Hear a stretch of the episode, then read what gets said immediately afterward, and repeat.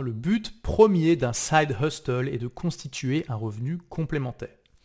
Pour certains créateurs, l'objectif sera de compléter leurs revenus pour augmenter leur niveau de vie. Pour d'autres, le but sera de remplacer leurs revenus salariés pour pouvoir se consacrer à leur passion. Un side hustle peut aussi avoir pour objectif de se constituer un capital pour préparer sa retraite, pour un projet personnel ou encore pour soutenir une œuvre caricative.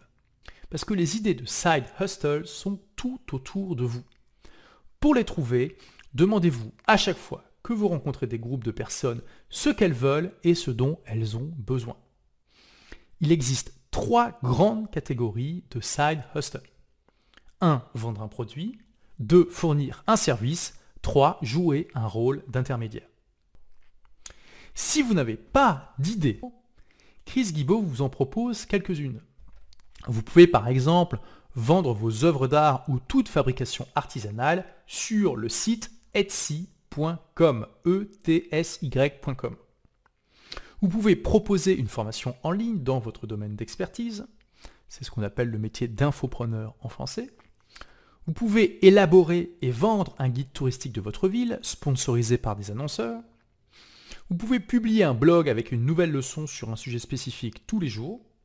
Vous pouvez démarrer un podcast et le monétiser par la publicité. Vous pouvez visiter les dépôts-ventes et acheter des articles pour les revendre.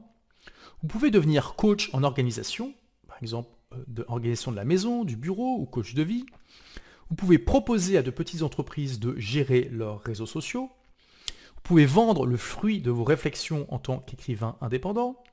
Vous pouvez lancer un site web avec une zone membre payante pour accéder à des informations utiles sur un sujet spécifique. Vous pouvez écrire et publier un livre, etc. etc. La liste est vraiment euh, presque infinie. Il ne reste plus qu'à attribuer une appréciation, un faible, moyen, fort, aux critères suivants, et ce pour chacune de vos idées de revenus complémentaires. Tout d'abord, la faisabilité. pouvoir transformer très rapidement l'idée en action. Est-ce que c'est faible, moyen ou fort? Ensuite, la rentabilité, donc la possibilité de gains rapides, récurrents et passifs. Ensuite, la persuasion, hein, est-ce que c'est la bonne idée au bon moment?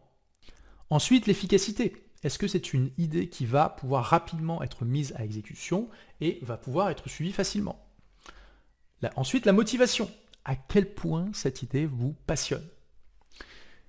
Choisissez ensuite, une fois que vous avez fait eh bien, euh, l'évaluation de chacun de ces critères, l'idée qui est la meilleure appréciation générale. Et puis, surtout, surtout, passer à l'action.